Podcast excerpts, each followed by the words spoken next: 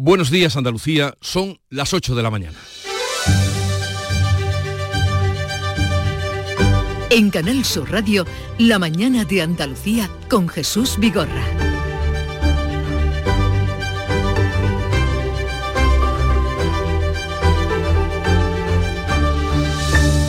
Más de la mitad del acuífero de Doñana está en situación de alarma, sequía extrema. La Confederación Hidrográfica del Guadalquivir alerta del deterioro hídrico del parque que encadena 12 años secos. El Ministerio y la Junta han celebrado ya la primera reunión con los municipios afectados por el pacto de Doñana. Afectados o beneficiados, habría que decir en este caso. Y este jueves comienzan las obras de dos importantes infraestructuras para Andalucía. En Córdoba, las obras de la base logística del Ejército de Tierra, la firma del acta del replanteo va a permitir el vallado, movimiento de tierra ya en los terrenos. En Granada comienzan los trabajos para la prolongación del metro entre las localidades de Armilla y Churriana de la Vega. Y el Gobierno andaluz va a destinar 148 millones de euros para tratar de aliviar las listas de espera de la sanidad. Más de 200.000 son los que esperan para una intervención quirúrgica. Pagarán más horas extras y concertarán pruebas con la privada. La oposición critica que la consejera derive fondos a la privada y pide también un pleno monográfico sobre el tema de la sanidad en Andalucía.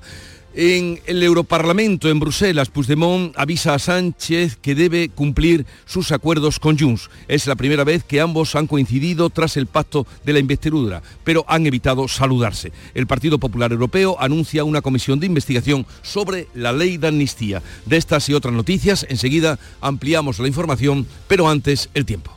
Social Energy. La revolución solar ha llegado a Andalucía para ofrecerte la información del tiempo.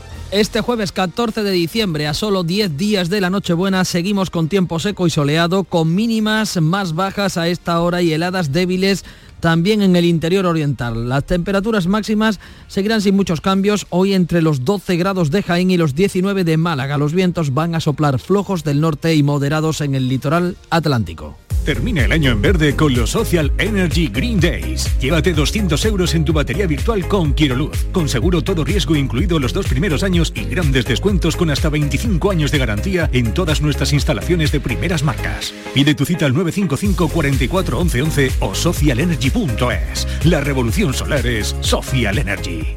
La mañana de Andalucía. Logística Castillo. Más de 20 años viajando contigo los 365 días del año. Logística Castillo les ofrece la información del tráfico. Vamos a conocer cuál es el estado de las carreteras en Andalucía. Desde la DGT nos informa Jaime Orejón. Buenos días. Muy buenos días. Estará pendientes de un alcance que está complicando en Sevilla, la 4 en Sevilla capital, en dirección a la Comunidad de Madrid. Al margen de esto, destacamos complicaciones en el acceso a Sevilla por la A49 a su paso por Camas. También precaución en Sevilla, en la A376 a la altura de Utrera en dirección Sevilla Capital. Al margen de esto, destacamos complicaciones también en Málaga, en la 7, en la Cala de Mijas, en dirección Marbella. Complicaciones en Granada, en la GR30, a su paso por Armilla, en dirección Ronda. La demás red de carreteras se circula con total normalidad, aunque eso sí, como siempre, desde la Dirección General de Tráfico pedimos mucha precaución al volante.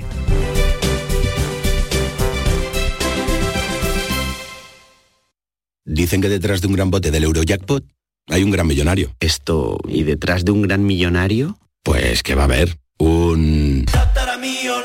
Ahora Eurojackpot, el mega sorteo europeo de la 11, es más millonario que nunca. Este viernes, por solo 2 euros, bote de 59 millones. Eurojackpot de la 11, millonario por los siglos de los siglos. A todos los que jugáis a la 11, bien jugado. Juega responsablemente y solo si eres mayor de edad. Existe un lugar donde cada paso es una obra de arte, donde la tradición forma parte del futuro, donde el tiempo se detiene para disfrutar cada segundo. Hay un lugar en el mapa que es magia para los sentidos, en donde cada paso se convierte en una experiencia. ¿Y si nos regalamos Úbeda y Baeza? Dos ciudades, un destino. En Canal Sur Radio, la mañana de Andalucía con Jesús Vigorra. Noticias. Vamos a contarle la actualidad y especialmente de nuestra tierra porque este jueves se da el primer paso en las obras de la base logística del Ejército de Tierra en Córdoba. La firma ayer de las escrituras de los terrenos van a permitir ya que el Ministerio de Defensa comience la construcción de las instalaciones. Manuel Pérez Alcázar. Con el acta de replanteo hoy comienza la actuación para el vallado del recinto y los primeros movimientos de máquinas en los terrenos del Parque Industrial de la Rinconada. Estas instalaciones suponen la creación de 2.600 puestos de trabajo directos y más de un millar indirectos. En la firma este miércoles de la escritura del derecho sobre el terreno, la secretaria de Estado de Defensa, Amparo Valcarce, ha dicho que es un momento crucial para Córdoba. El acta que nos va a permitir en los próximos días que, por fin, las máquinas entren a trabajar. La consejera de fomento de la Junta, Rocío Díaz, asegura que Córdoba transformará no solo la economía local, sino la de toda Andalucía. Córdoba va a ser clave en ese plan del gobierno andaluz de Juanma Moreno para convertir a Andalucía en la gran plataforma logística del sur de Europa y en motor económico de España. La Junta ha puesto ya 38 millones para la urbanización de los terrenos. El Ministerio ha adjudicado 25 millones para las primeras obras y el Ayuntamiento otros tantos para los costes del suelo. Las obras eh, y el vallado deben estar acabadas en julio de 2025, momento en el que podrá comenzar la edificación de esta eh, importante infraestructura para Córdoba. Ya que hablamos de este proyecto militar importante, citemos también otras, eh, otras obras de industria militar en Andalucía. La factoría sevillana de Santa Bárbara entrega al ejército de tierra seis unidades del blindado Castor y el Cádiz, en Cádiz nueve países van a abordar las novedades de la industria naval. El Castor que se fabrica en la factoría sevillana de Alcalá de Guadaira es un carro capaz de remover la tierra y recibir el impacto de una mina. El pedido del ejército es de 36 unidades y se va a completar a lo largo de 2024. En Cádiz, representantes de nueve países debaten sobre las nuevas tecnologías aplicadas a los procesos de fabricación de buques de última generación más indetectables, ligeros y resistentes al fuego. Por cierto, el rey visita hoy la Escuela de Suboficiales de la Armada de San Fernando, que conmemora su 80 aniversario. Este jueves se pone en Granada la primera piedra de la prolongación sur del metro hasta la localidad de Churriana, Granada, en Carna Maldonado. El presidente andaluz preside el acto de colocación de la primera piedra de la ampliación del metro. Se acomete ahora un tramo de 2 kilómetros 700 metros que se prolonga desde Armilla hasta Churriana. Esta fase costará 36 millones y va incluido. En principio, las obras tendrán que estar terminadas para el verano de 2025. Es la primera etapa de la prolongación del suburbano de Granada hacia la zona sur del área metropolitana. Su destino final estará en Las Gavias. El vuelo Almería-Sevilla aumentará su oferta en 2024 con cuatro vuelos diarios de lunes a viernes, recuperando así el servicio previo a la pandemia. María Jesús Recio. La nueva oferta recupera a partir del 1 de enero todas esas frecuencias. Pasa de 14 a 22. Habrá vuelos todos los días en horario, los días laborables. Saldrán de Almería a las 7 y cuarto de la mañana y a las 7 y media de la tarde y de Sevilla a las 9 de la mañana y a las 9 y cuarto de la noche. El domingo y festivos también hay un vuelo de ida y otro de vuelta. La ruta aérea es de obligación de servicio público desde 2009 y opera desde el año 2010. Pues ya que hablamos de vuelos, eh, también contarles que los sindicatos de Iberia han convocado ocho días de huelga en plenas vacaciones de Navidad por el conflicto con los servicios en tierra. UGT y comisiones obreras convocan huelga los días 29, 30 y 31 de diciembre, 1, 4, 5, 6 y 7 de enero. La compañía considera irresponsable la respuesta de los sindicatos a su negativa a crear su propio servicio de facturación o transporte de maletas. Los sindicatos reclaman que sea la propia Iberia la que ejerza este servicio después de la pérdida de la prestación en los aeropuertos de Barcelona, Palma de Mallorca, Alicante, Bilbao, Gran Canaria, Málaga, Ibiza y Tenerife Sur. El 63% del acuífero de Doñana está en situación de alarma, lo dice la Confederación Hidrográfica del Guadalquivir. El Ministerio y la Junta han comenzado las reuniones con los regantes para desarrollar el pacto suscrito para proteger el futuro del parque y de los pueblos de la zona. La Confederación del Guadalquivir alerta del deterioro hídrico del parque que encadena 12 años secos, el periodo más largo desde 1970. El Ministerio de Transición Ecológica y la Junta han celebrado el primer encuentro con los 14 ayuntamientos del área de influencia para aplicar el Pacto por Doñana, afrontando la mejora de la empleabilidad y otras iniciativas de apoyo al sector agroalimentario. En el Parlamento andaluz, el consejero de Medio Ambiente, Ramón Fernández Pacheco, ha asegurado que nadie pierde con este acuerdo, que es el mejor de los posibles. La mejor de las soluciones para Doñana, es la mejor de las soluciones para los agricultores, es la mejor de las soluciones para el conjunto de la comarca, para la provincia de Huelva, para Andalucía y para toda España. La Junta ha aprobado más de 26 millones de euros para obras de conexión de agua con la presa del Andévalo y subvenciones por casi 17 millones de euros para que las comunidades de regantes se adapten al uso de agua reciclada. Y hablamos ahora de las listas de espera en Andalucía, como se habló de ayer del asunto en el Parlamento andaluz. El Gobierno va a destinar 148 millones de euros para tratar de aliviar esas listas de espera sanitarias pagando horas extras a los médicos. La consejera, que mostró su preocupación por este asunto, recibió el rechazo de la oposición en bloque en el Parlamento. Anuncia el Gobierno 128 millones de euros para pagar a los médicos dispuestos a hacer horas extra y otros 40 millones para los que se ofrezcan a realizar actividades extraordinarias en los mismos hospitales públicos. Catalina García achaca el crecimiento de las listas de espera al aumento de la demanda asistencial, la falta de médicos y las consecuencias de la pandemia. Ha aumentado significativamente la actividad de nuestros centros hospitalarios, pero aún más ha aumentado la demanda de pacientes. Una demanda como nunca antes se había producido en Andalucía. La oposición critica que se destine dinero a la sanidad privada. La portavoz socialista Ángeles Ferriz habla de privatización. Ustedes se niegan a reforzar la pública porque su único objetivo es destrozar la pública.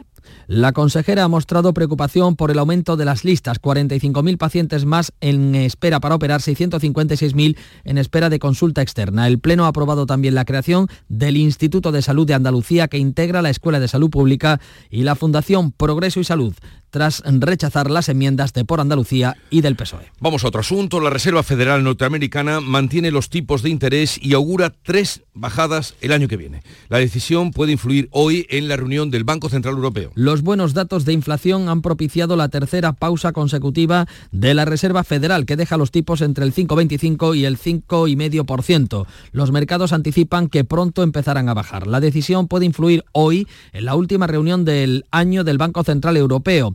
Hoy vamos a conocer también el dato definitivo del IPC de noviembre. El adelantado marcó una moderación en la subida de los precios de tres décimas hasta el 3,2% gracias al abaratamiento de los carburantes. Pedro Sánchez y Puigdemont han cruzado buenas intenciones en el debate del Europarlamento. Ha sido la primera vez en la que ambos han coincidido desde que se alcanzó el acuerdo sobre la amnistía para la investidura, pero no hubo ni saludos, ni palabras, ni gestos. El expresidente catalán Fugado ha denunciado no poder usar el catalán, lo que ha achacado a la poca diligencia de Pedro Sánchez al que lanza esta advertencia. Las oportunidades hay que aprovecharlas cuando ocurren. Si se dejan pasar de largo por miedo por incapacidad, las consecuencias nunca son agradables. Sánchez le ha tendido la mano y ha aprovechado para defender la ley de amnistía. El Grupo Popular ha anunciado una comisión de investigación en el Europarlamento. Sánchez ha afeado al líder popular Manfred Weber la relación del PP con Vox. ¿Sabe usted qué representa y qué piensa Vox realmente, a la vez que están recuperando los nombres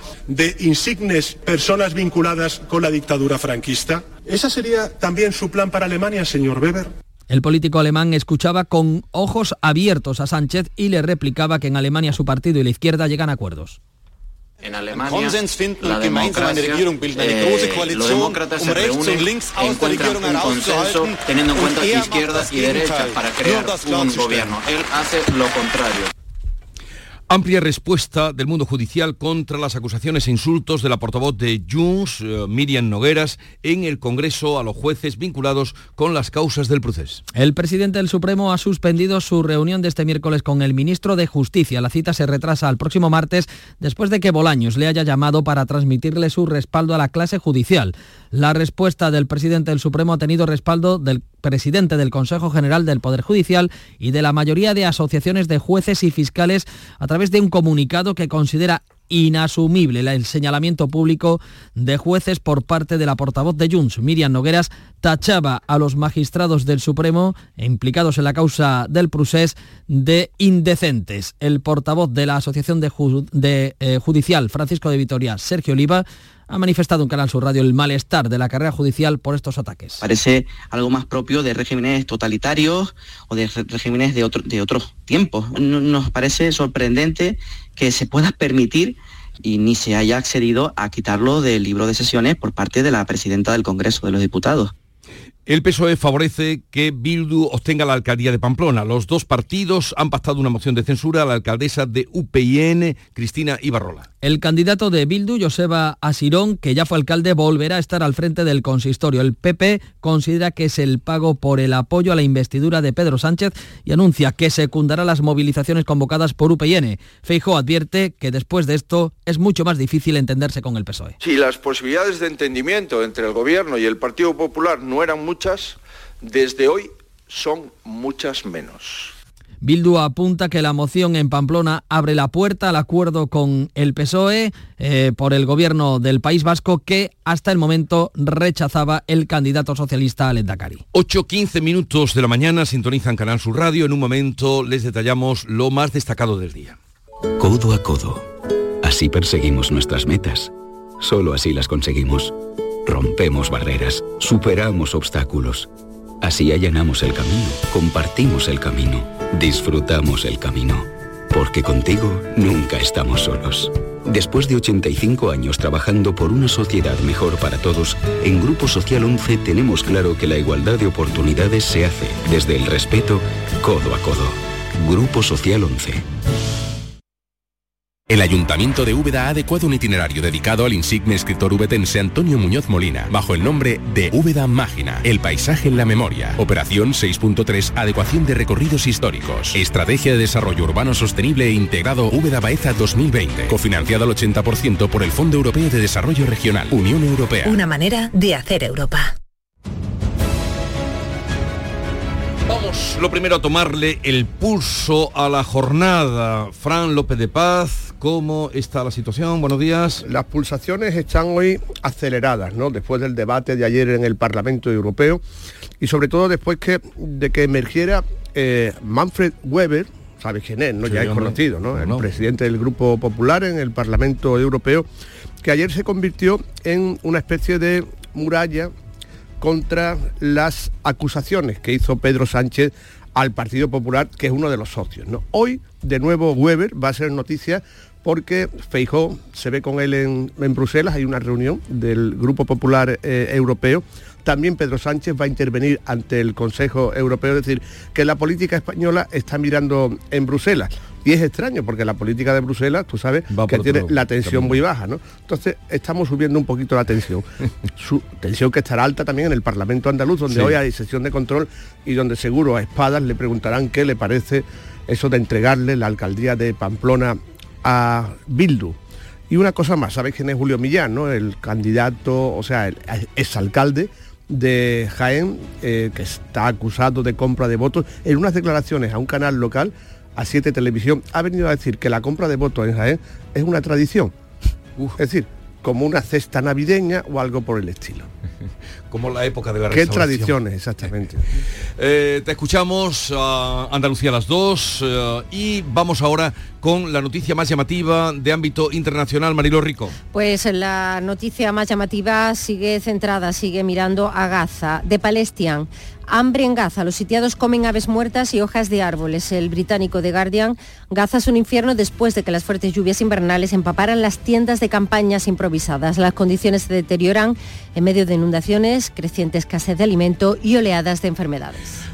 La clave económica del día, ¿dónde la encontramos, Paco Ramón? Pues clave eco- económica y política, porque leemos en expansión que la que fuera presidenta de Ciudadanos, la andaluza Inés Arrimadas, acaba de incorporarse a la empresa Recurrent Energy, una filial de la multinacional canadiense especializada en energías renovables Canadian Solar. La jerezana será la responsable de liderar la estrategia de sostenibilidad y la comunicación corporativa del grupo en todo el mundo. Y un apunte de energía, lo leemos en el Wall Street Journal dice que Europa se puede ir olvidando ya de la crisis del gas. El año que viene los precios seguirán a la baja.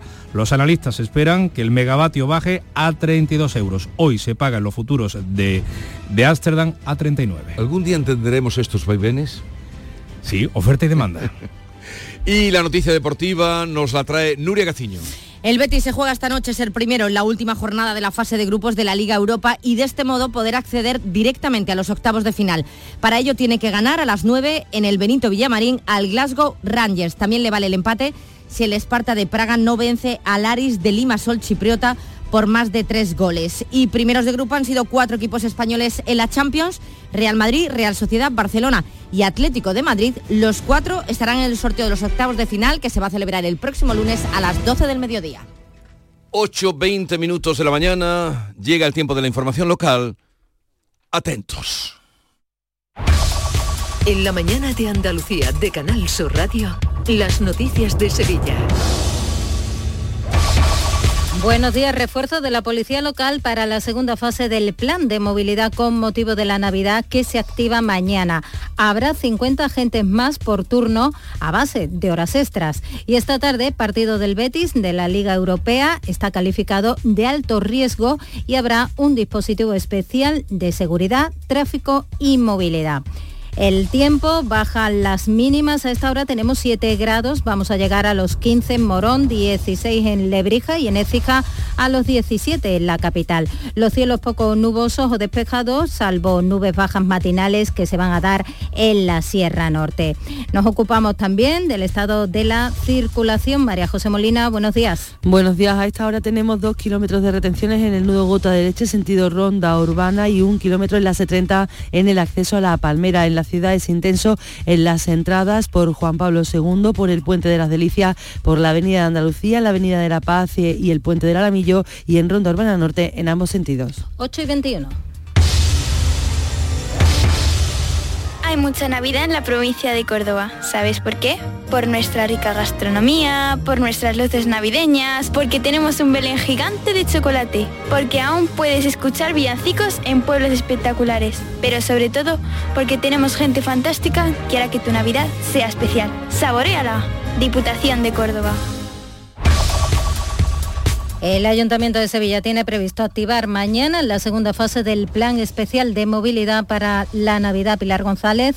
El dispositivo está enfocado a facilitar el acceso de los ciudadanos a los puntos de más afluencia, como el mapping del río, que comienza el día 20 y cuyas gradas han comenzado ya a instalarse. Incluye cortes de tráfico y restricciones en el centro y cuenta como novedad con el refuerzo de 50 policías locales por turno, de modo que habrá una media de 350 agentes de servicio cada día. Según el jefe de la Policía Local, Antonio Luis Moreno, la idea es no tener que reducir la presencia policial en los barrios. Ese refuerzo responde única y exclusivamente, y no es poco, a que vamos a mantener la normalidad en el resto de la ciudad, no vamos a detraer de otras despliegues en la ciudad por el sobreesfuerzo que hacemos en el plan Navidad.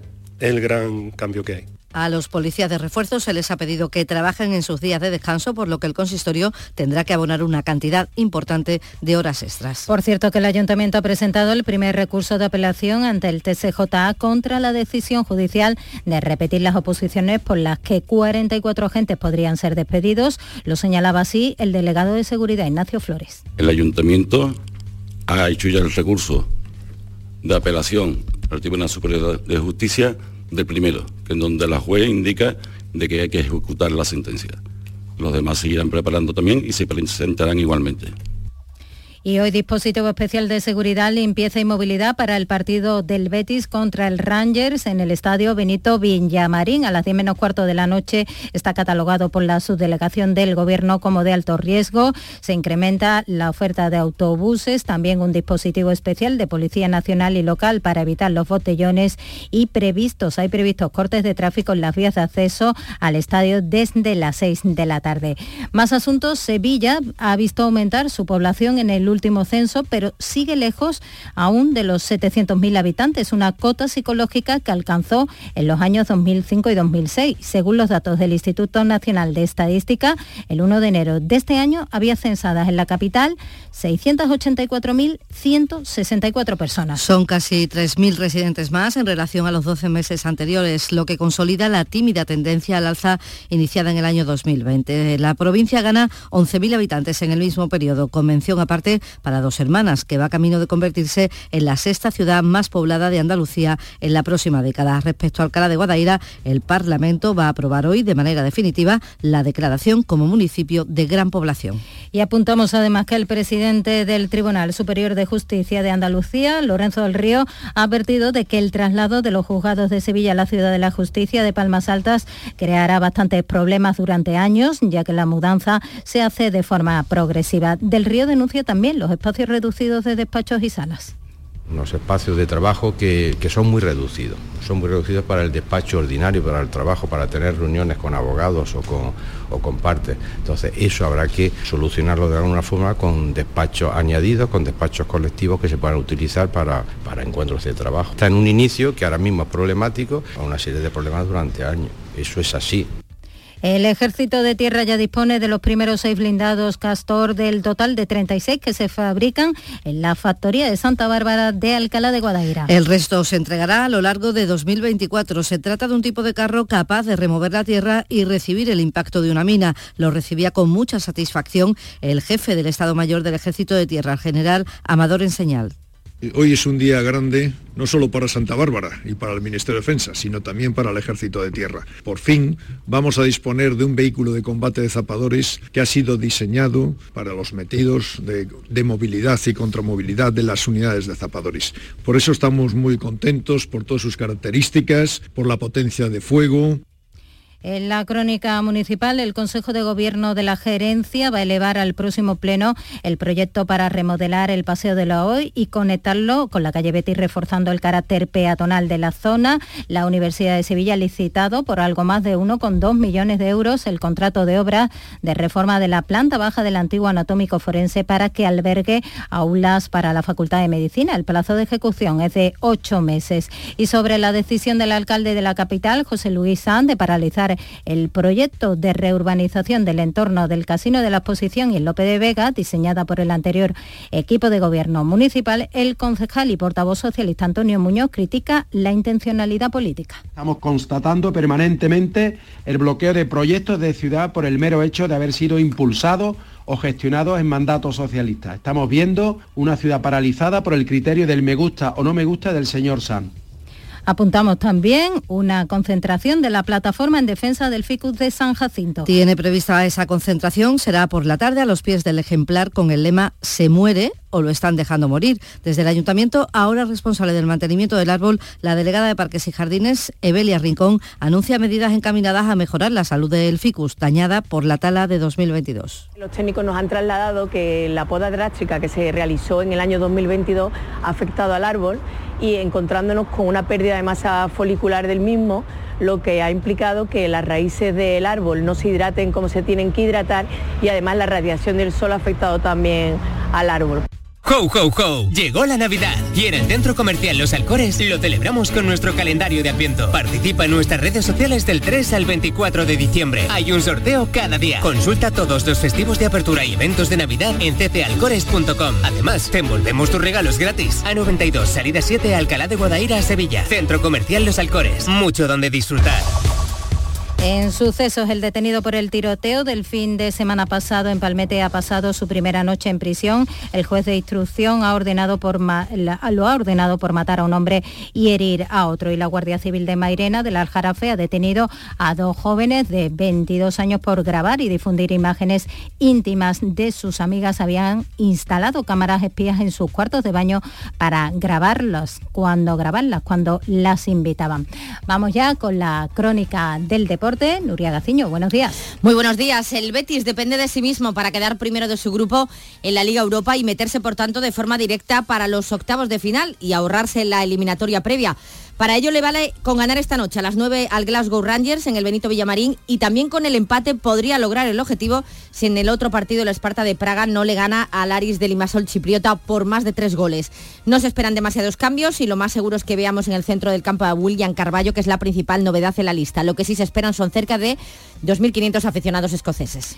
Bueno, pues estaremos pendientes. Apuntamos además que comienza Off Sevilla, el encuentro más importante de Europa sobre la escena creativa contemporánea que se incorpora, incorpora más espacios y actividades gratuitas en su sexta edición. La idea es abrir a todos la cultura digital, como resaltaba su directora Virginia Muriche. El Monasterio de la Cartuja y concretamente la Universidad Internacional de Andalucía va a ser una de las nuevas sedes del festival junto con la Real Fábrica de Artillería, que es verdad que el año pasado ya estuvimos en la Real Fábrica de Artillería, pero este año vamos a trasladarnos al Centro Magallanes, un nuevo espacio cultural para la ciudad que prácticamente se va a abrir con Off Sevilla.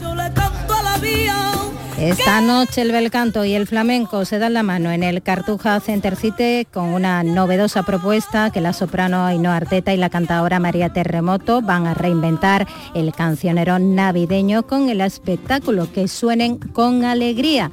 Y este mediodía se ponen a la venta las entradas para el concierto que Estopa va a ofrecer en el Estadio de la Cartuja el 8 de junio. Andalucía son ya las ocho y media de la mañana en la sintonía de Canal Sur Radio.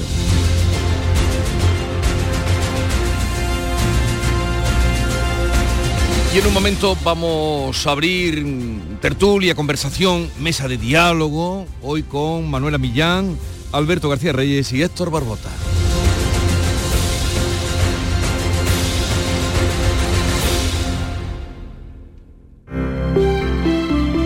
Buenos días.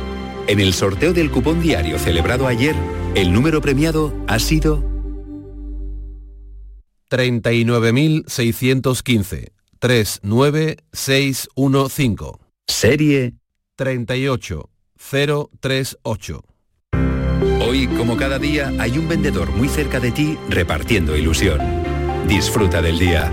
Y ya sabes, a todos los que jugáis a la 11, bien jugado.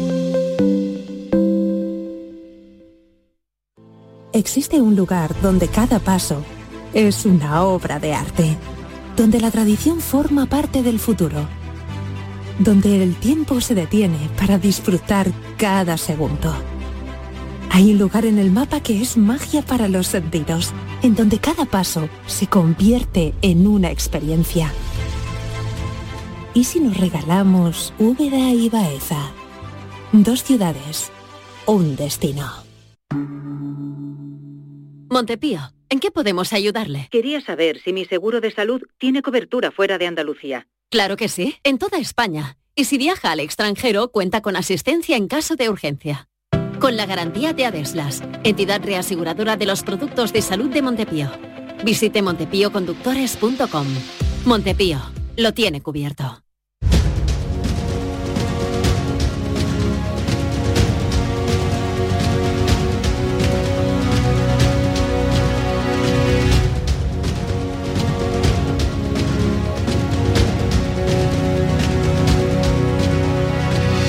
Vamos a saludar ya a Manuela Millán del Ideal de Jaén. Buenos días, Manuela. Muy buenos días, ¿qué tal? Bien, ¿y por Jaén? ¿Animación? Bien, ya parece invierno hoy. Ya parece Bien, invierno. Sí, esta mañana me contaba Alfonso que no vais a pasar de los 12 grados, ¿puede ser, de máxima? Sí, además sí, entre 11 y 12 y en, ahora mismo en la sierra están a cero. Ajá. Ya era tiempo, ¿no? y ahora. Ah, también nos acompaña Héctor Barbota, delegado de Sura Ideal en Sevilla. Héctor, buenos días. Hola, buenos días. Eh, a, a mí me ¿Algo parece- de comentar? Me parece una maravilla tener frío de vez en cuando. Es una sensación que, que habíamos perdido ya y, y- y creo que tenemos que disfrutarla porque cada vez vamos a, a perderla más. A mí me encanta el frío. Alberto García Reyes, director de ABC Sevilla, buenos días. Buenos días, ¿qué tal? Eh, A mí Albert- también me gusta el frío, ¿eh? Sí. Sí. Sobre todo porque joder, los abrigos están carísimos y ya casi ni los amortizamos. ¿Sabes qué pienso? Tú que callejeas y te gusta la calle como a cualquiera de nosotros, pero te gusta tu ciudad, la paseas. Ayer se me ocurrió mm, yendo viendo por la calle cómo estaba todo de lleno. Una reflexión que puede ser un poco pedestre, pero creo que el ocio está aumentando porque la gente no gasta ahora nada Claro. en, en- en calefacción, en abrigos, en unas buenas botas, porque la ropa de invierno, ¿quién compra algo de invierno? Mm, las luces de Navidad son, en mi opinión, ahora que estamos con las calles llenas, son, eh, son eh, el espectáculo más populista que yo recuerdo haber, haber visto. ¿Por qué? Porque te permite salir a ver algo que es absolutamente gratis. Entonces, claro, eh, se va acumulando ahí, ¿no? Y, hay, hay momentos, he visto el, durante el puente fotos en, bueno, sabes que soy un friki de esta de nuestra profesión, ¿no? Me, gusta ver periódicos de todas de todas partes. He visto periódicos locales de toda España y durante el puente no hay un solo periódico local de toda España que no haya sacado una foto de su ciudad hasta arriba de gente mm, y hayan abierto el debate de aquí ya no cabemos. Sí, sí, sí, sí, eh, Eso está sí, pero luego mm, que vengan, porque Sí, eh, yo, no sé si es populista o popular, eh, deberíamos discutirlo. Bueno, sí, vale, te acepto el... Pero, pero sí es cierto que, que las, luces de Navidad, que tradicionalmente era algo que se engalanaba la ciudad, sobre todo para ayudar al comercio, eh, hay lugares donde se está convirtiendo en, en, un problema para el comercio, porque la gente va a ver las luces pero la gente que va a comprar no va al centro porque hay tanta gente que no se puede ni, andar, ¿no?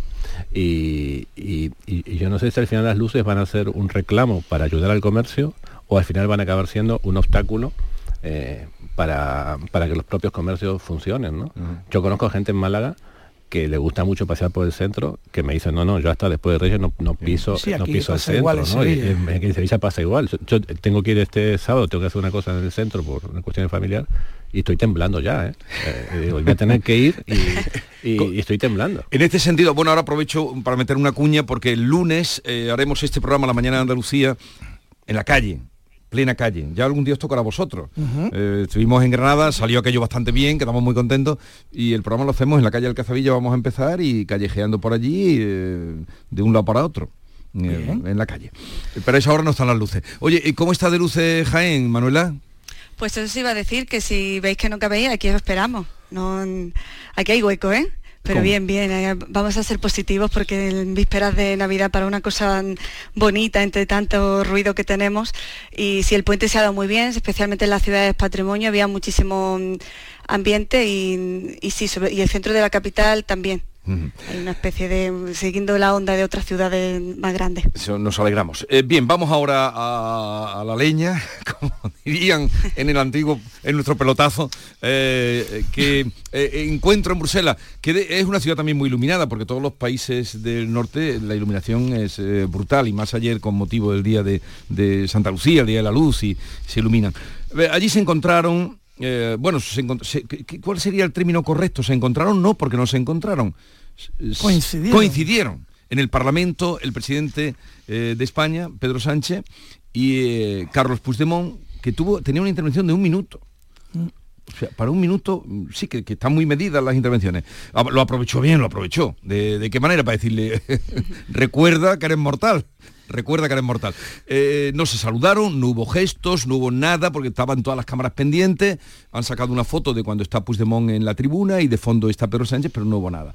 En todo caso, ¿qué conclusión de, lo que dijo Puigdemont, de lo que dijo Sánchez? No sé, ¿qué, con qué os quedáis? Hombre, eh, yo creo que la intervención de Puigdemont fue, eh, no, no, admite demasiadas metáforas, ¿no? no interpretaciones. Puigdemont fue clarísimo, explicándole a Pedro Sánchez que a partir de este momento, eh, poco menos que el diálogo con Junts es el, y, el, gobierno de España es el diálogo entre dos naciones. Eh, y que la amnistía va de eso.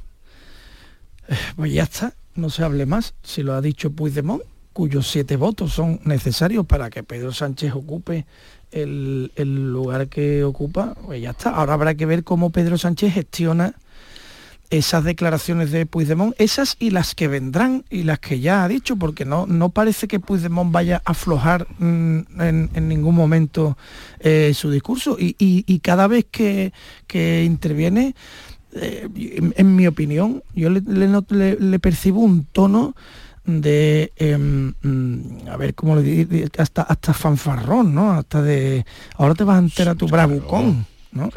Ahora, te vas a enterar tú de lo que, ¿no? Creo que hemos inflado a, alguien que estaba absolutamente mm, acabado. No, no, lo hemos convertido en un pavo real lo hemos convertido en un pavo real, eso es. Sin olvidar, por supuesto, que nunca está de más volverlo a recordar, que este señor se fue en el maletero. Se fugó, que, se metió en el maletero, que fue un cobarde, porque la palabra es. esa, deja aquí a sus compañeros y tal, pero se ha convertido. Pero lo que vino a decirle era, eh, recuerda que eres mortal. Eh, que fue eso, si estamos hablando de metáfora, recuerda que estás en la Moncloa. Gracias a mí. Y que yo te voy a pedir esto, esto y esto. Yo creo que eh, a estas alturas, por lo menos a mí, la única esperanza que me queda es que Pedro Sánchez haya engañado también a Puigdemont. Sí, lo, he pensado alguna vez, Héctor, pero, pero es que Puigdemont también engaña bien, ¿eh? Ya. Es que ese duelo. Sí, pero a lo mejor Héctor, a ver, eh, eh, eh, argumenta, pero. sí, está bien ¿Quién es más listo de los dos? digo, quiero decir, no, yo evidentemente no tengo ya ninguna certeza ni ninguna información que lo vale. Lo único que tengo es la trayectoria de Pedro Sánchez, diciendo una cosa y después la contraria, y, uno puede uno puede decir, oye, ¿y por qué? que igual le hizo esto, esto mismo, este hombre igual le hizo lo mismo a Puigdemont, igual le dijo, le prometió algo y, también lo contrario. Y por eso Puigdemont está todo el tiempo amenazándolo y sacando pecho, ¿no? Eh, como diciendo, ojo que se me has engañado, mm, tengo ahí los siete votos, ¿no? Digamos, eso viéndolo, digamos, desde fuera, por decirlo de alguna manera, es la única. Ahora, mm, lo que a mí, digamos, más me, sorprende de, esto es que se siga argumentando eh, como, digamos, como fundamento o, como, como, excusa para hacer este pacto el tema este de la mayoría progresista mm, para evitar que gobierne la extrema derecha. Eh, cada vez que Puigdemont abre la boca, eh, uno lo puede calificar de mil maneras, pero de luego de progresista no se le puede calificar. últimamente no hay nadie más a la derecha. exactamente. Eso estaba leído, no sé si nadie, pero poca, digamos que poca gente. Muy pocos. Yo estaba leyendo esta mañana una información que da, que da el país que dice que los alcaldes de Junts están pidiendo que se endurezca el discurso de Junts contra, contra la inmigración. Eh, pues- el otro día eh, eh, fue el, propio gobierno de Cataluña el que, el que culpaba a los niños inmigrantes de, la bajada de los resultados de, de, PISA. Quiero decir, eh, no, no hay un discurso eh, en ningún aspecto cada vez que habla la gente de Puigdemont o de Junts, que tú puedas decir que esto entra dentro de una mayoría de lo que tradicionalmente se llama como progresismo. que, es que no, es que es todo lo contrario. Entonces, el argumento fundamental para decir, no, es que si no pactábamos con Puigdemont, teníamos un gobierno de, la derecha y de la extrema derecha, pues se va al, garete cada vez que Puigdemont abre la boca. Eh, y yo creo que, eso es, que eso es, digamos, eh, donde, en mi punto de vista más, eh, más zozobra el discurso del fundamento de por qué se hizo esto. Bueno, es cierto que, eh, bueno, pero si hay gente más a la derecha, ¿no? Podríamos haber tenido un vicepresidente de la ultraderecha, que esa es la excusa, o por lo menos... No, veo que esté más a la derecha, estará más o menos en la misma posición, pero más, ¿no? Bueno. Seguro. ¿Que Puigdemont? Seguro que no. Vamos a analizar los argumentos de cada uno y las propuestas ideológicas, a ver quién está más a la derecha. Habría que analizarlo, sí. Bueno, yo creo que dentro de ese encuentro, que no directo entre Sánchez y Puigdemont, eh, que se produjo ayer, eh, yo creo sobre todo dos cosas. Por un lado, em, eh, indica el hecho de que no quisieran saludarse, porque además lo tuvo muy cerca, podía haberse acercado a Pedro Sánchez y le hubiera dado la mano. Creo que el hecho de no hacerlo indica esa, que la situación eh, no está normalizada, que hay una tensión y una desconfianza eh, claro, clara, porque además ya se sabe lo importante que son los gestos en política y más en estos tiempos. y tampoco, pues eso, destacar esa especie de amenaza sutil o velada, pero que al final cuando le dice que las oportunidades hay que aprovecharlas, por lo que en la línea de lo que han dicho los compañeros, creo que la amnistía es eh, lo primero, pero que la legislatura va a ser muy compulsa porque no será eh, ni mucho menos eh, lo último y a ver hasta dónde nos lleva mm, esta posición. Hombre, la realidad, poniéndonos en la posición de, Pedro Sánchez, la realidad es que la legislatura que le espera es durísima. El otro día hablábamos del, de la decisión de Podemos de, sumar, ¿no? Y que se abre otra, otro mm, frente con el que negociar cada, cada paso que dé este, este gobierno. Pero es que ahora tiene el lío también con el PNV, que en las elecciones vascas, hemos visto lo de ayer de Bildu en, en, Pamplona. O sea, a mí me llama mucho la atención y en, esto lo digo en positivo, con espíritu constructivo, creo que Pedro Sánchez es uno de los, una de las personas con mayor capacidad de negociación a través de la mentira o de lo que cada uno quiera. ¿no? Pero tiene una capacidad, yo creo que es sobrehumana. Y encima, entre tanto, escribe un libro y gobierna España. yo yo es que yo es que no sé este hombre cuántas cosas puede hacer en, ¿no? porque tienes que estar permanentemente para mantener esto en pie negociando con uno, con otro, a este le prometes una cosa. ¿Cómo prometes una cosa a uno y a otro la distinta y luego te acuerdas a quién le has prometido qué? Es que este era de difícil lo que tiene Pedro Sánchez entre manos. a mí me ¿eh? recuerda la situación, por hablar de metáfora, que sabes que nos gusta, los que mueven los platos chinos Tú has visto los platos chinos que los mueven sobre y van de uno para otro. Me recuerda, porque claro, todas esas negociaciones de un sitio para otro que no se le caiga el plato. Es la imagen del de, habilidoso que mueve los, los platos chinos. Eso es, eso es Pedro Sánchez. De, todas formas, estoy de acuerdo. Lo que yo me pregunto muchas veces cuando veo estas negociaciones son todas negociaciones de, muy corto plazo, ¿no? Es decir, tengo que negociar ahora para llegar a, la investidura y después tengo que llegar para mantener no sé qué y después para que me voten el presupuesto. la pregunta es si hay detrás de esto una estrategia de largo plazo. Quiero decir, eh, Pedro Sánchez habrá dicho, bueno, yo tengo que gobernar ahora, mm, pagar el coste terrible de, pactar aquí con Bildu, de, darle la alcaldía Pamplona a Bildu, de, dar la amnistía a esto, de, estar viendo a ver cómo hacer para que no hagan el referéndum. ¿Para qué? Es decir, la pregunta es, ¿es solo para estar en la Moncloa o es o, tiene un plan para decir, bueno, yo de aquí a cuatro años tengo que hacer tal cosa para que dentro de cuatro años la gente se olvide todo esto y, me vote. O, la estrategia es simplemente, bueno, dentro de cuatro años Dios verá. Eh, eso es lo que yo a veces me pregunto. ¿Hay detrás de todo esto una estrategia de largo plazo, unos objetivos por cumplir. Parece que no, ¿no? Es que no lo sé, eh, yo me lo pregunto. el problema es que si se cae uno de los platillos que se mueven se acaba todo, es que la situación es muy complicada.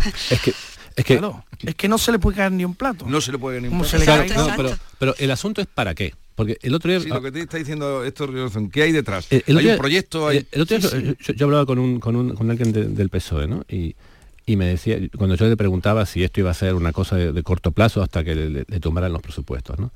Y, y, esta persona del PSOE me decía, no, mira, es que Pedro no mete al partido en este follón mm, por un ratito. Si se mete este follón es para cuatro años y si lo mete para cuatro años, es que en estos cuatro años hará algo o, tendrá la, intención de hacer algo que haga que la gente dentro de cuatro años diga, bueno, da igual lo que haya con haya pactado, porque al final voy a votarlo porque hizo tal cosa.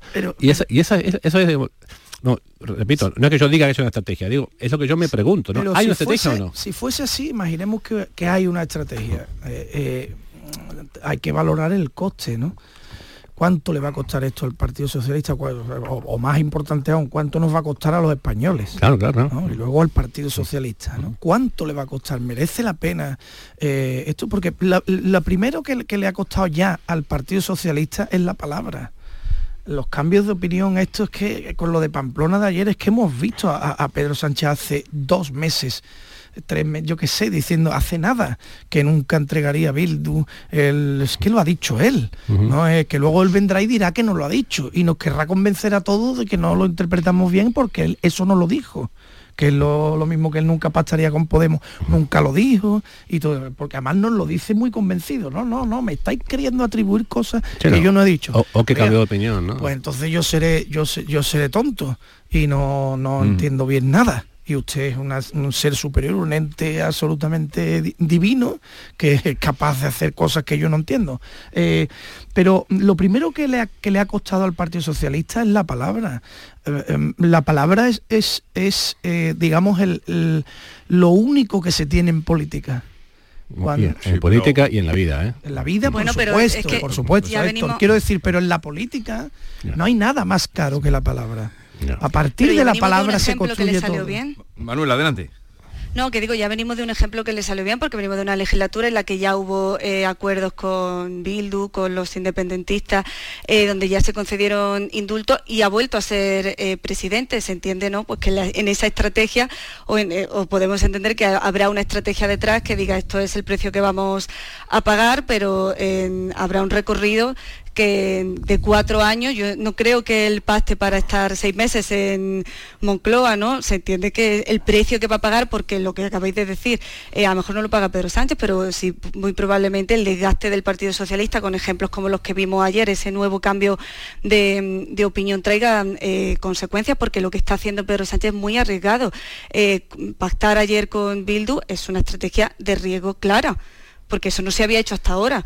Entonces yo me imagino que detrás habrá un objetivo, si no, no se entendería. Pero yo, yo quería ir algo, más allá. Cuando decía lo de la palabra, lo primero que ha perdido es la palabra, pero, pero cuidado que después de la palabra viene también el honor, la dignidad. Es decir, eh, tú no me puedes estar a mí vendiendo que Bildu son, que Bildu tal, que no sé qué, que nunca le vas a dar, y luego pasar eso sin explicar sin explicar el interés general dónde está. Es decir, porque entonces me estás permitiendo sospechar que eso solo lo estás haciendo porque te interesa a ti en tus cuentas electorales, en tus cuentas para formar gobierno, no a los españoles. Si tú me presentas a mí, sales ahí, das la cara y me dices, oye, voy a darle el gobierno a Bildu en Pamplona porque hemos negociado que vamos a hacer en Pamplona esto, esto, esto y esto. Y con UPN no conseguíamos esos acuerdos. Pero eso no ha ocurrido. Eh, eh, entonces ya no es solo un cambio de opinión, es algo más. Es cambio de opinión solo por mi interés personal. Porque mm, un cambio de opinión en busca del interés general podría tolerarse en un momento dado. Todos tenemos derecho a evolucionar y a cambiar de posición si consideramos que nos habíamos equivocado antes y que hay otras cosas que se pueden hacer por el bien común. Pero cuando eso no es por el bien común, eso ya tiene otro nombre.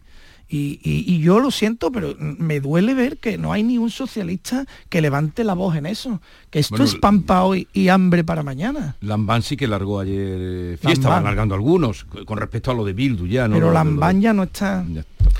dices de los que están. Eso es. El, propio líder del, PSOE en, en, Navarra, no recuerdo ahora su nombre, declaraba ayer que reconocía que a Bildu lo, dijo de una manera, digamos, lo más suave posible, ¿no? Dice, a Bildu todavía le queda un camino ético por recorrer. Un camino ético por recorrer. Y que por eso ellos eh, aprobaban, eh, apoyaban la moción de censura, pero no entraban en el gobierno. Eh, vamos, quiero decir, lo del camino ético por recorrer es una forma muy, suave de, decirlo. ¿no? Yo, yo, soy lo que piensa que, que, Bildu no es igual a ETA, pero sí creo que lo que era igual a ETA está dentro de Bildu. Yo creo que eso es un conglomerado por lo que yo veo, que, tampoco estoy ahí, ¿no? Pero es un, conglomerado mucho más amplio de lo que era Batasuna antes. Pero en fin, pero lo que era Batasuna antes está ahí metido. Eh, si tú reconoces que hay un camino ético por recorrer, tienes que explicar por qué pactas con gente que aún no ha recorrido ese camino. En todo caso, podría decir, bueno, cuando acaban de recorrer el camino ya pactaremos con ellos. Eh, y me dio la sensación de que era una decisión que no estaba tomada en Navarra, que era una decisión que estaba tomada eh, en, el centro de España. Forma parte de los acuerdos de investidura. Pues claro, claro, claro. Eh, algo más, Manuela, y, vamos a otro asunto. Nos vamos a bajar ahora a Andalucía.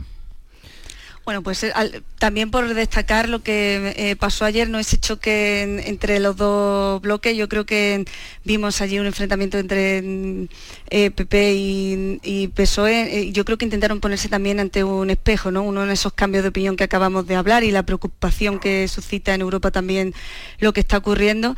Y me llamó mucho la atención que Sánchez, en vez de utilizar ese papel institucional, que podía haber sido más lógico en Europa, optó también por la confrontación y por establecer o por eh, afear esos acuerdos también con la ultraderecha que, del Partido Popular en distintas zonas. Creo que es un ejemplo que se podía haber visto también en el Congreso, ¿no? El, debate ayer se parecía bastante y esa eh, puesta por la ofensiva de, ambas partes y también fue muy llamativo porque no estamos acostumbrados a que esto pase. En Europa, claro. Eh, están dando una última hora que sale ya por muchos medios de comunicación, ahora que estáis hablando, hemos hablado de que procuraron evitarse, no procuraron, se evitaron ayer entre Puigdemont y Sánchez, pero Turul que fue consejero y consejero además, creo que se fue consejero de la presidencia, ¿no? Eh, Jordi Turul, eh, ha anunciado y está ya en muchos medios como última hora que eh, habrá una reunión entre Sánchez y Puigdemont. Madre mía. Llegará- madre mía, ¿por qué dice madre mía? Pues, uno es el presidente del gobierno de mi país y el otro es un fugado. Por eso digo, madre mía. No hay mucho más. Es el secretario general ahora de, de, de Junts, eh, el tal Turul. Entonces ha anunciado, eh, tú- te he visto que estaba mirando la tele porque está como última hora, con el cintillo última hora, última hora, y A he ido a confirmarlo y veo ya que muchos medios, incluso algunos andaluces Sí. provinciales, no sé si el tuyo también, eh, que, están dando cuenta de que, ha- de que ha Sí. dicho eso, eh, pero vamos, lo ha dicho una persona significativa. Hombre, Turul, es que lo ha dicho Héctor de una manera que no añadamos nada.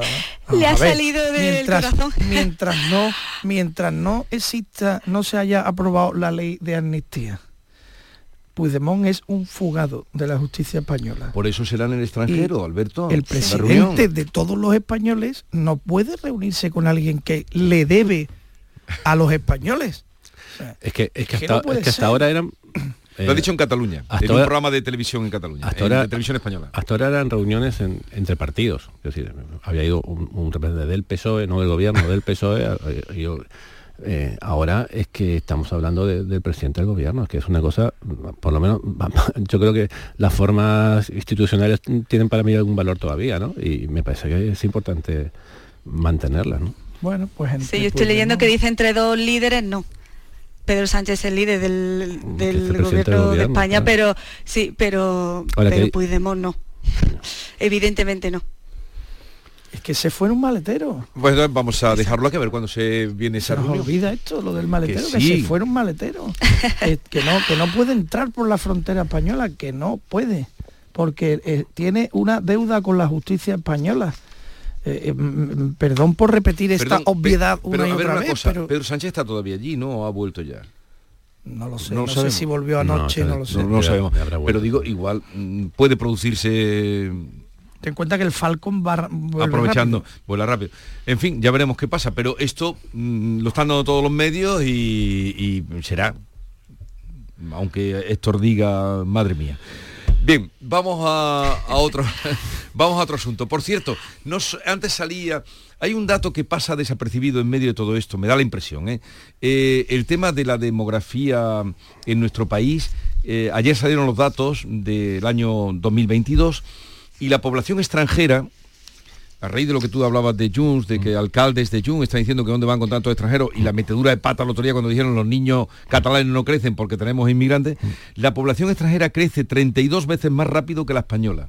O sea, los datos que la gente va a entender. Ah, Estamos ya por encima en este país de los 48 millones. Ya somos 48 millones eh, 85 mil. De esa subida que ha habido en el año mm, 22, los, eh, los que han subido extranjeros, tenía aquí el dato, son 500, eh, de los nuevos 598.000 que han subido, este dato, 580.000 y algo más son extranjeros. Españoles, 18.060. Ujú, Sí. Aquí hay una descompensación Bueno, brutal. Yo no digo que sea bueno, malo, no, no, claro no. que no. Dato frío. eh, Es un dato frío que es fácil de analizar, entiendo yo. La natalidad ha caído. La natalidad sigue cayendo y, y la población sube. Luego, si la natalidad cae y la población sube, es que aumenta la población eh, migrante o extranjera que viene a España a trabajar, a hacer su vida. Bueno, mm, porque tienen, va a encontrar trabajo. porque- y bendito sea. Y claro, O sea, claro. decir, pues por supuesto que bendito sea. Eh, eh, porque es que además, si no, aquí viene otro problema de fondo que no es menor y que, que con toda la mm, farfolla política que tenemos ahora mismo dejamos de lado, que es la sostenibilidad de nuestro sistema. Eh, eh, la caída de la natalidad es un asunto que no se ha abordado políticamente Nunca. todavía. Y yo no sé a qué vamos a esperar, porque la pirámide poblacional no puede invertirse, porque si no, nuestro sistema de pensiones se va al garete, todo se va al, garete. Menos mal que están eh, viniendo extranjeros a, paliar, a paliar esa caída. Luego hay otro dato, que es que la población extranjera mantiene el índice de natalidad en, un número correcto. Somos los españoles los que, no sé por qué razón, no sé si es por precariedad laboral, porque cuesta mucho trabajo montar una casa y una familia. No lo sé, pero creo que esto tendría que estar muy en el centro del debate. eso no sé. ¿Cómo lo ves tú, eh, Yo creo que este problema tiene dos problemas principales. Este país tiene dos problemas principales. Uno es el, envejecimiento de la población y otro es la, desertificación. Y son dos cuestiones que están apenas mm, tangencialmente en el debate político. Nos pasamos discutiendo otras cosas. Eh, yo estoy de acuerdo con Alberto que afortunadamente que, viene, que, vienen, que vienen los extranjeros. Eh, de hecho, yo soy o perdón, ¿Tú nacionalizado ya español? Sí, yo, llevo aquí, 35 años. Pero, exactamente. Pero a, lo que voy es que el, país tiene que tener una estrategia en relación con la gente que viene de integración, una estrategia educativa, en fin, una estrategia que no, sé si la tiene, pues este es un problema que no se, que no se aborda. Eh, aquí llegan los extranjeros y al que se adapta muy bien, al que no se adapta se le echa la culpa, pero no sé si nosotros tenemos una estrategia para convertir a estos extranjeros en españoles en, corto tiempo. Eh, yo creo que es una cosa que deberíamos abordar porque, porque tienen que pasar, eh, Manuela, luego te doy paso a ti porque estamos llegando, porque tienen que pasar lo que tú dices, convertirlos en españoles puesto que lo necesitamos, porque aquí los que llegan tienen que pasar una cantidad de años... Eh, depende, depende de dónde vengan, en fin. No, los, sí, los que vienen, por ejemplo, los que más vienen son de Venezuela, pero los que vienen de, América Latina eh, tienen que pasar como mínimo cuatro, cuatro años. Creo que son dos. No, no, no. son cuatro, bueno, lo habrán cambiado. Me hablaba este fin de semana una mujer que está trabajando de tantas cuidando a una persona y dice hasta que no tenga cuatro años. Y, los de em, los de África, que tengo aquí un colaborador, lleva siete años y no puede ir ni a ver a su madre y está trabajando en un establecimiento público.